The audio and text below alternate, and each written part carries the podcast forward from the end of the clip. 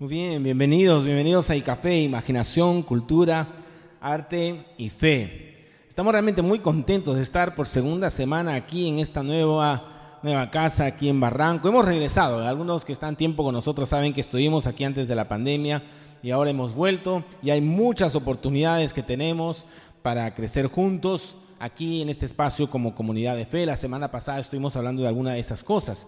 Y también la semana pasada iniciamos esta pequeña serie que podríamos llamar o le estamos llamando Enfrentando el Año Nuevo. Porque, digamos, todo el mes de enero tiene esa sensación de Año Nuevo, ¿no? Ya en febrero ya empezamos a entrar en, en el ritmo del año. Pero siempre enero es un mes que nos da esa sensación de algo nuevo. Se despiertan ciertas ilusiones sobre este año. Pero al mismo tiempo se presentan desafíos, retos Así que es importante contar con herramientas, habilidades y tener claridad para enfrentar todos esos desafíos que vienen en el año.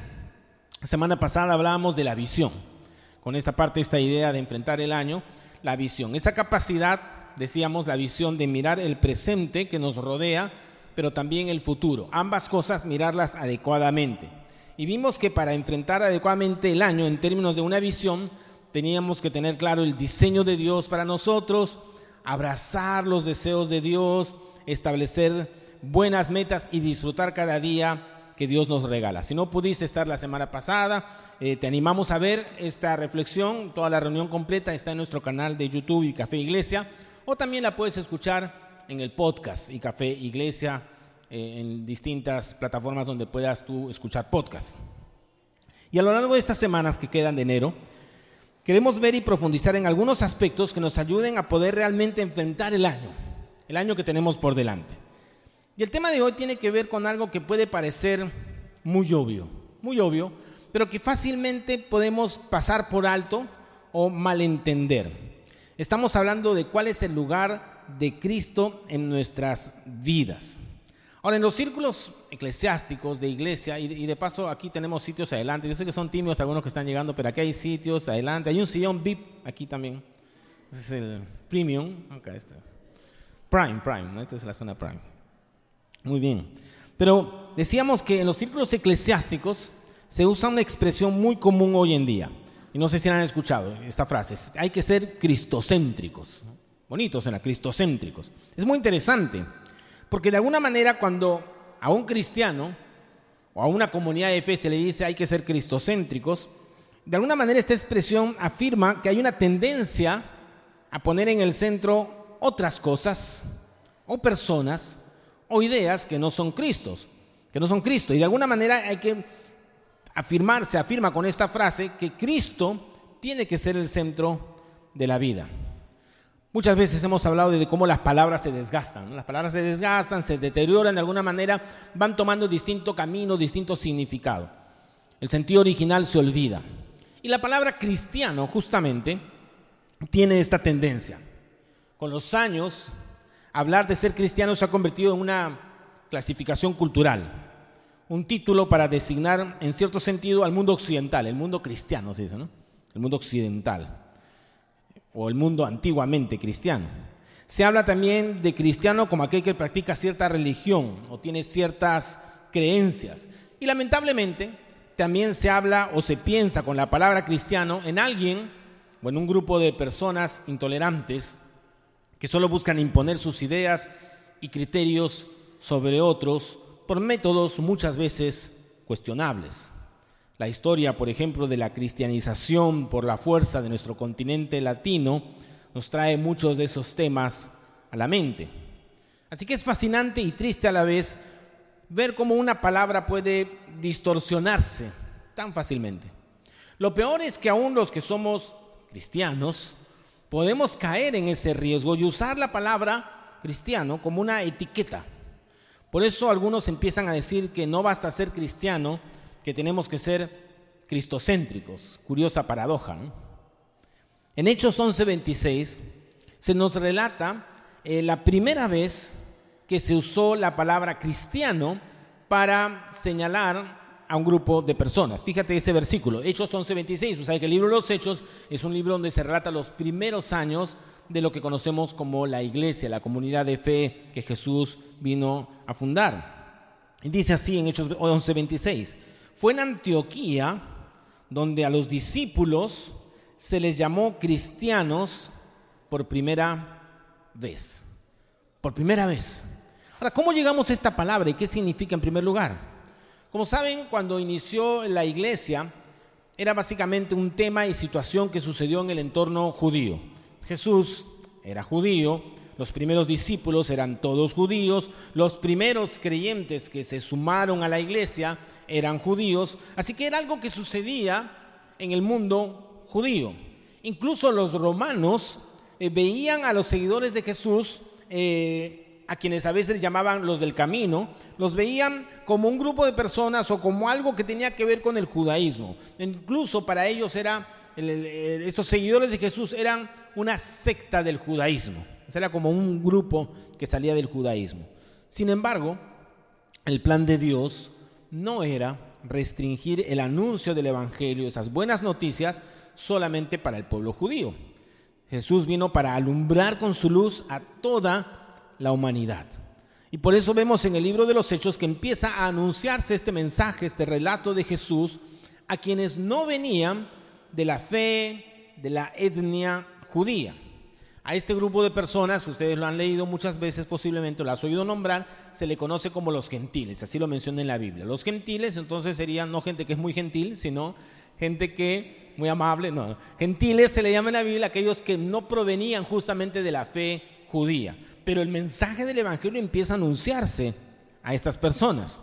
Y eso es lo que estaba pasando en Hechos 11. Los gentiles, los no judíos, pueblos que venían de creencias muy diversas y a veces extrañas, escuchan el anuncio de Jesús, el Evangelio, las buenas noticias de cómo Jesús viene a dar esperanza, salvación. Escuchan sobre lo que Jesús hablaba y ponen su fe en Él, creen en Él. Y es en ese contexto eh, de gente que venía no de una fe judía, pero que escuchan el mensaje de Jesús, que ven a un grupo de personas los demás ven a un grupo de personas hablando de Jesús y además viviendo de cierta manera. Y entonces se acuña esta palabra, cristianos. Algunos dicen incluso que se usó eh, hasta despectivamente. Estos son los cristianos. Ahora, la palabra cristianos en el original es una combinación de dos palabras griegas. Christos, que significa el ungido, el Mesías. Como saben, este era uno de los títulos de Jesús. Jesús es su nombre, Cristo es un título, que es el ungido, el Mesías. Jesús se proclamó como el Cristo, el Mesías prometido, el Salvador de la humanidad, anunciado y esperado en el mundo judío. Pero como estamos viendo, no venía solo para una etnia, sino para la humanidad entera. Entonces, Cristo.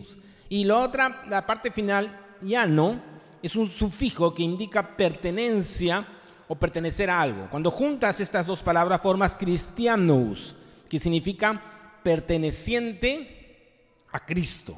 O también podrías decir seguidor de Cristo. En resumen, la etimología de la palabra cristiano se refiere a un seguidor de Cristo, uno que cree que Jesús es el Mesías prometido y vive imitando su carácter y siguiendo sus enseñanzas. Y esto es clave, porque la esencia de este grupo de personas, de creyentes, no está simplemente alrededor de ciertas doctrinas o creencias, ciertas prácticas, ciertos rituales, ciertos lugares ceremoniales, ciertas zonas donde hay tal vez alguna energía mística, no. La esencia de este grupo no es incluso pertenecer a, una etnia o a un grupo privilegiado la esencia de este grupo de personas gira en torno a una persona, a Jesús. A Jesús. A Jesús que es llamado el Cristo, el Mesías.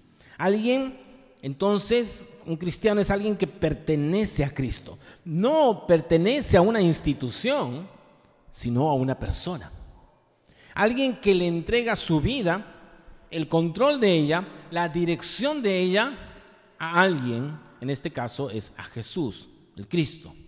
Ahora esto es muy obvio, pero muy olvidado al mismo tiempo, porque la manera que encaramos el año eh, que enfrentamos este año que tenemos, que inicia, va a estar determinada en saber a quién seguimos o a quién pertenecemos. Por definición vemos que un cristiano pertenece a Cristo, sigue a Cristo. Y esto marca la diferencia, porque tiene que ver con nuestra identidad, quiénes somos y a quién seguimos, y por tanto, a cómo vivimos, cómo reaccionamos, cómo funcionamos en el mundo que nos rodea. Cualquiera de ustedes podría decir, pero caramba, Francis, ya todos sabemos lo que significa ser cristiano. Es obvio. Todos somos cristianos aquí, posiblemente. Sin embargo, cuando decimos cristianos, podríamos estar pensando solo en ser parte de un grupo, un conjunto de ideas, doctrinas, participar de ciertas prácticas, todas esas cosas buenas. Sin embargo, la realidad de ser cristiano tiene que estar definida por cómo vivimos, a quién seguimos, a quién imitamos. Ser cristiano no es algo que simplemente creemos, es a quién seguimos, a quién imitamos. Es decir, ser cristiano debe ser evidenciado por tu estilo de vida, no por tus palabras. Y esto es lo que hace la diferencia. Así que la pregunta y el desafío es cómo vamos a vivir este año 2023. ¿Como cristianos o como no cristianos? En otras palabras, ¿cómo vamos a enfrentar los desafíos que tenemos por delante. ¿Cómo vamos a vivir las situaciones a las que nos enfrentaremos? ¿Lo haremos como seguidores de Jesús? ¿Lo haremos recordando que nuestras vidas le pertenecen a Jesús, el Cristo? ¿Vamos a dejar que nuestro cristianismo, es decir, nuestra afirmación de pertenecer a Jesús y ser seguidores de Él, marque la agenda de nuestro año? ¿O tendremos otras cosas en el centro? De repente seremos trabajocéntricos, ¿no? O artecéntricos, románticocéntricos, ¿no? o vamos a ser cristocéntricos. Ahora no estoy diciendo que ni el trabajo, ni el arte, ni el amor o la diversión sean malos en sí, pero si esas cosas o muchas otras más se convierten en el centro, van a marcar nuestras decisiones van a marcar cómo encaramos las situaciones que tengamos por delante.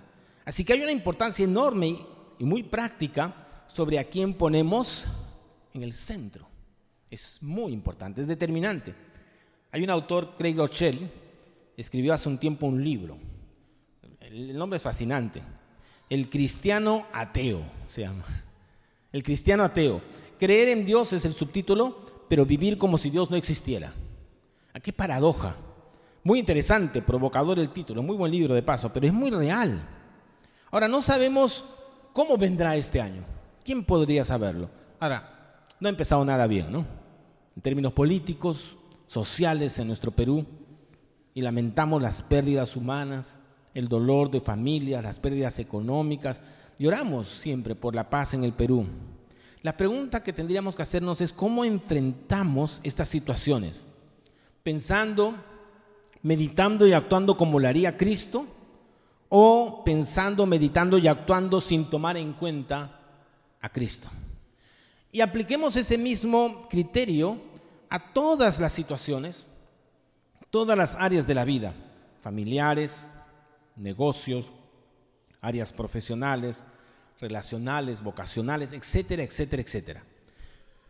Poner a Cristo en el centro no es solo afirmar ciertas doctrinas e ideas religiosas, no es solo cantar ciertas canciones o asistir a reuniones con otros que dicen creer lo mismo que nosotros. Todo esto es bueno, lo hacemos aquí y debemos hacerlo.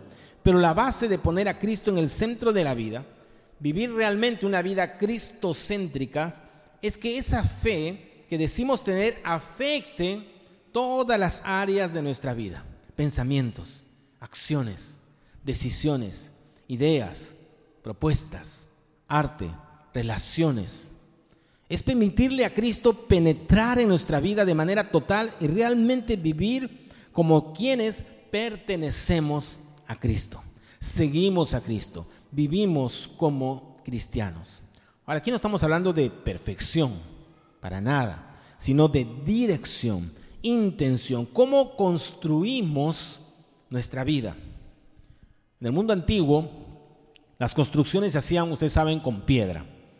Y era todo un sistema de construcción basado en la correcta colocación de esas piedras. no solamente en el mundo del antiguo de, Jesús, sino también hemos visto en el mundo eh, aquí eh, prehispano, en los incas tenían esas construcciones, en Cusco todavía encuentras muchos cimientos que están base de piedra en muchas casas. Pero en este tipo de arquitectura antigua, en el tiempo de Jesús, había una piedra muy particular. Le llamaban la piedra angular. Era una piedra especialmente grande y resistente, colocada en la esquina de un edificio, de una edificación, que servía como base para todas las demás piedras. La piedra angular es importante porque si no está colocada correctamente, el edificio entero puede estar desequilibrado y ser muy inestable.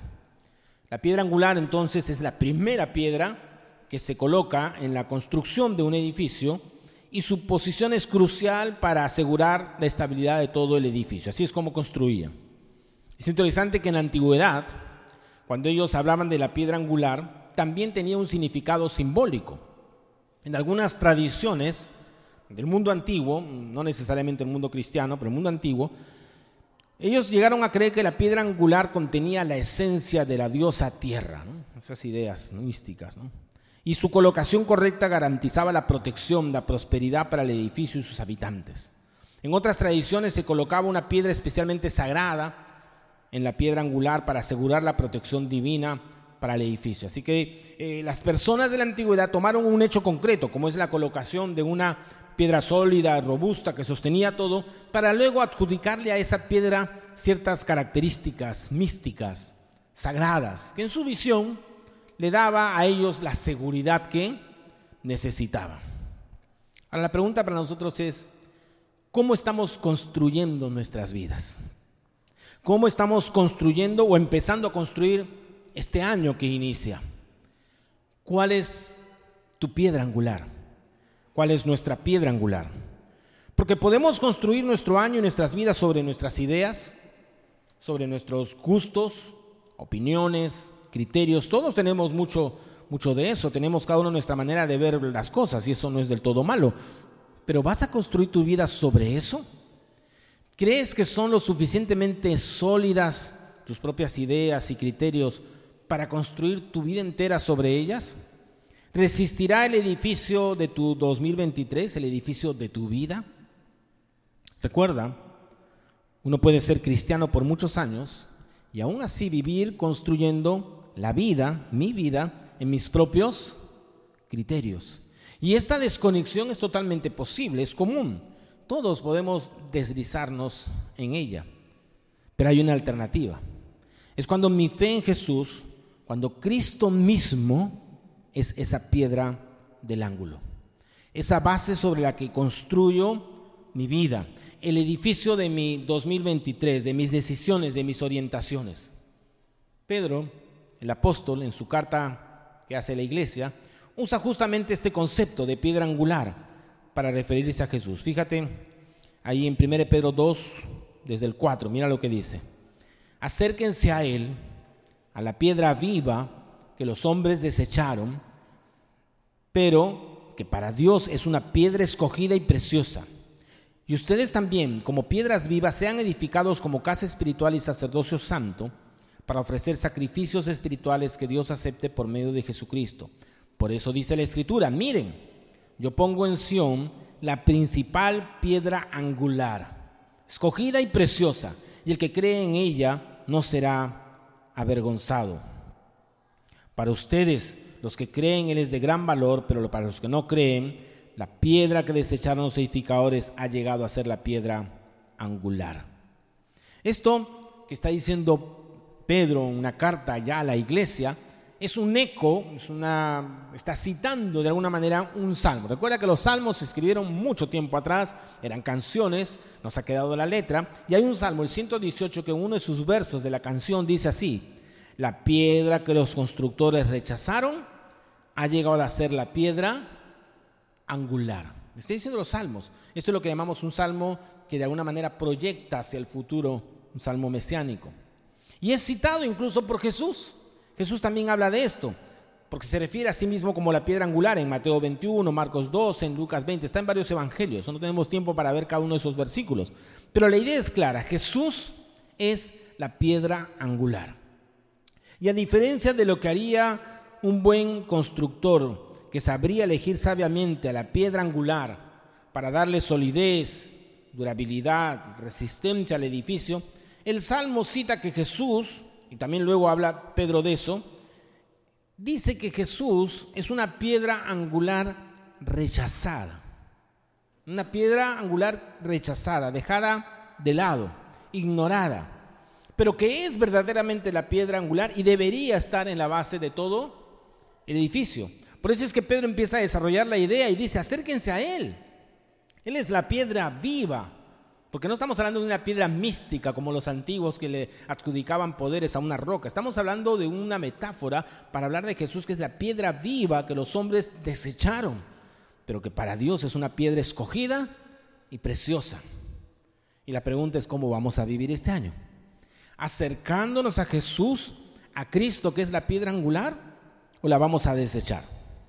Ahora no estoy diciendo que vamos a negar a Cristo con nuestras palabras, posiblemente no o que incluso vamos a dejar de venir a las reuniones, espero que no, y ni siquiera que vamos a dejar de declararnos cristianos, pero sí que podemos llegar a desechar a Cristo, o que podríamos desechar a Cristo, la piedra angular, construyendo nuestra vida sobre nuestros propios valores, criterios o ideas, dejándonos llevar, por ejemplo, por nuestros sentimientos, emociones, en vez de darnos cuenta que Cristo es la principal piedra angular, escogida y preciosa.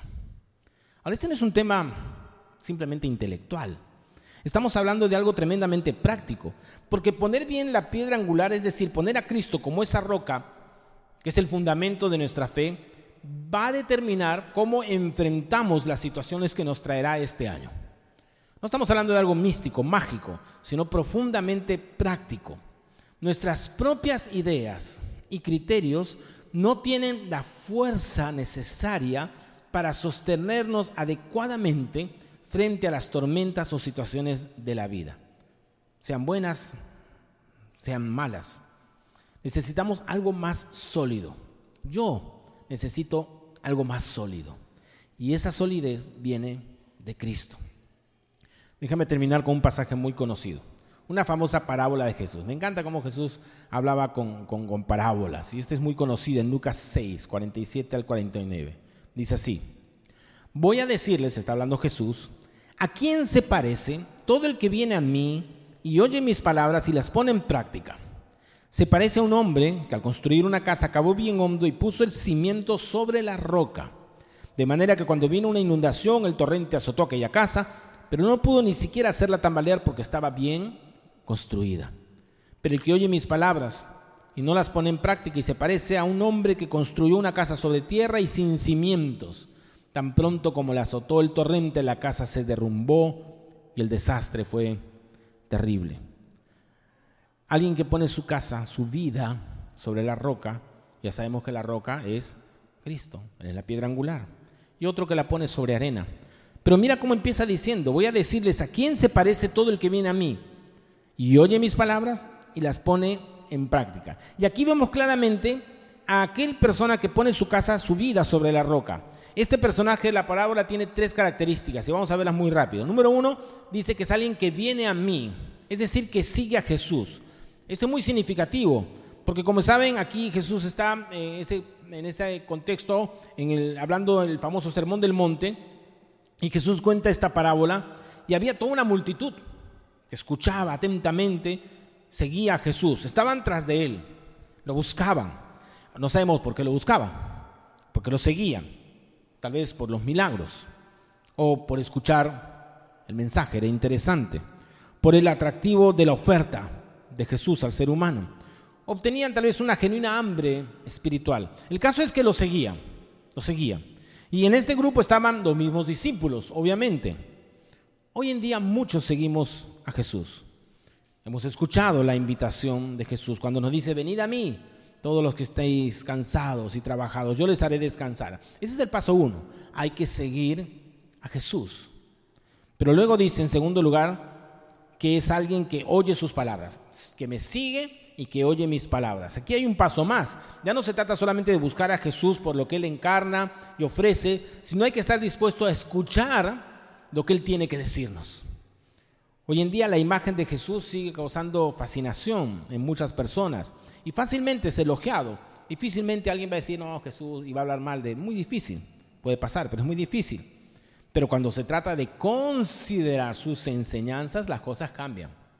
El grupo se va achicando. Es seguirlo y escuchar sus palabras. Pero hay una tercera característica de este grupo. Dice que es alguien que las pone en práctica, alguien que me sigue, que escucha mis palabras, número dos, y tercero, que las pone en práctica. Y esto es clave, porque no es solamente la atracción al personaje Jesús, no es solo escuchar y considerar sus palabras y enseñanzas, sino que es dar el paso de confiar de tal manera en lo que está diciendo y enseñándonos que lo aplicamos y lo practicamos en nuestra vida. Y esta es parte esencial de la enseñanza del Nuevo Testamento. Se trata no solamente de ser oidores, sino hacedores de la palabra de Dios. Así que el que sigue a Jesús, el que es cristiano, es alguien que tiene estas tres características y por tanto está construyendo su vida en Cristo, en Jesús, en la roca, en la piedra angular. Ahora yo quiero que así se vea mi 2023. Yo quiero que sea un año donde yo pueda seguir a Jesús, donde yo pueda escuchar lo que tiene que decirme y donde yo pueda ponerlo en práctica. Ahora, eso no garantiza que no van a venir tormentas, pero sí me asegura haber construido mi vida, haber tomado mis decisiones, haber marcado el rumbo de mi año teniendo a Cristo mismo como la roca firme, sólida, la piedra angular, la estabilidad que yo mismo no puedo proveer a mi vida, pero que Él me ofrece libre y gratuitamente. Ahora, yo puedo desechar esa solidez y construir mi vida sobre arena movediza, ¿no? Y la realidad es que Cristo va a seguir amándome, porque es así, lleno de amor. Yo puedo construir mi vida sobre arena. Y Cristo me sigue amando. Y saben que no solamente me sigue amando, me sigue sacando del hoyo. De hecho hay un salmo hermoso que usa esa figura, un salmo muy conocido, el Salmo 40, mira brevemente, dice así, este salmista, otro cantante de la antigüedad.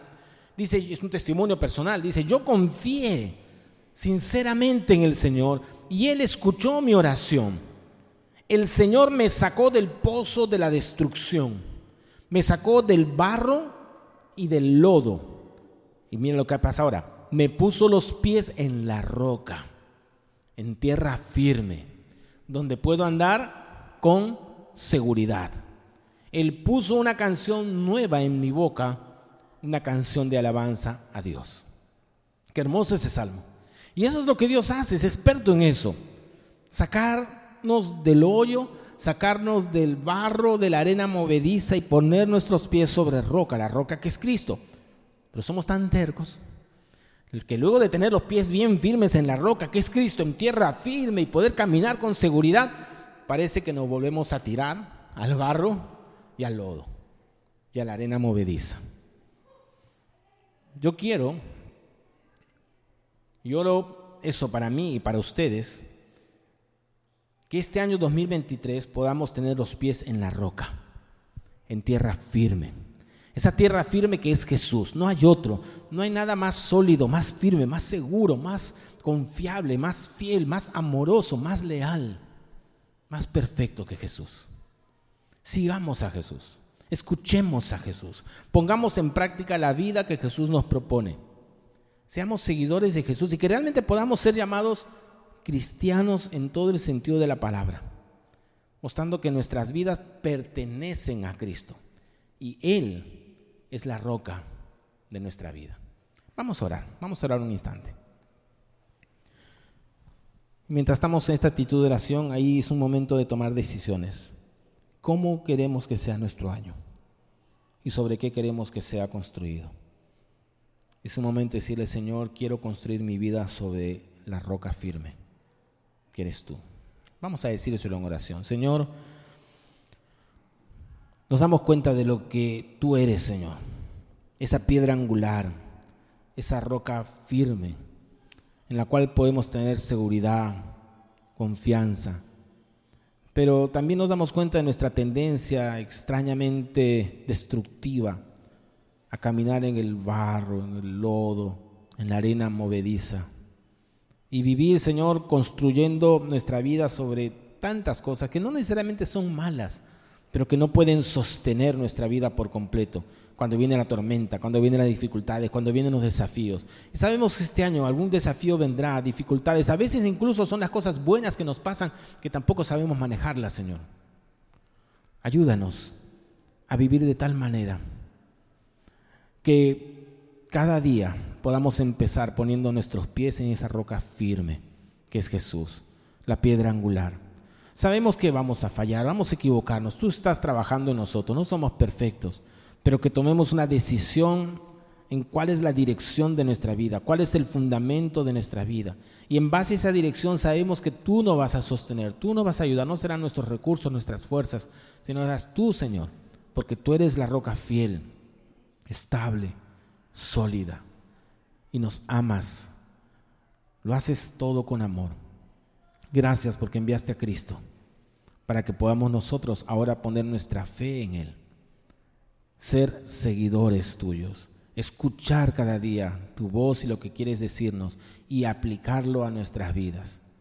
Y Señor, sabemos que si vivimos de esa manera este año que empieza, nos vamos a sorprender cada día de las maravillas que tú quieres hacer, como quieres transformar nuestra mente, nuestro corazón, nuestras vidas. Señor, si hay alguien aquí que tal vez nunca ha tomado esa decisión de ponerte a ti en el centro de su vida, que hoy dé ese primer paso. Mejor dicho, que tú extiendas la mano para sacarlo de aquello, Señor, que no es estable y poner sus pies en la roca. Y que allí en la roca pueda empezar a dar esos primeros pasos. Tú eres el que extiende siempre la invitación y nosotros somos los que te decimos, sí, Señor, te necesito. Señor, permítenos, si tal vez hemos tomado esa decisión en algún momento, pero nos damos cuenta que estamos construyendo nuestra vida sobre otras cosas, a cambiar de rumbo una vez más empezar este año poniendo nuestra fe en Jesús, la piedra angular. Te damos las gracias. En el nombre de Jesús, nuestro Señor. Amén. Amén.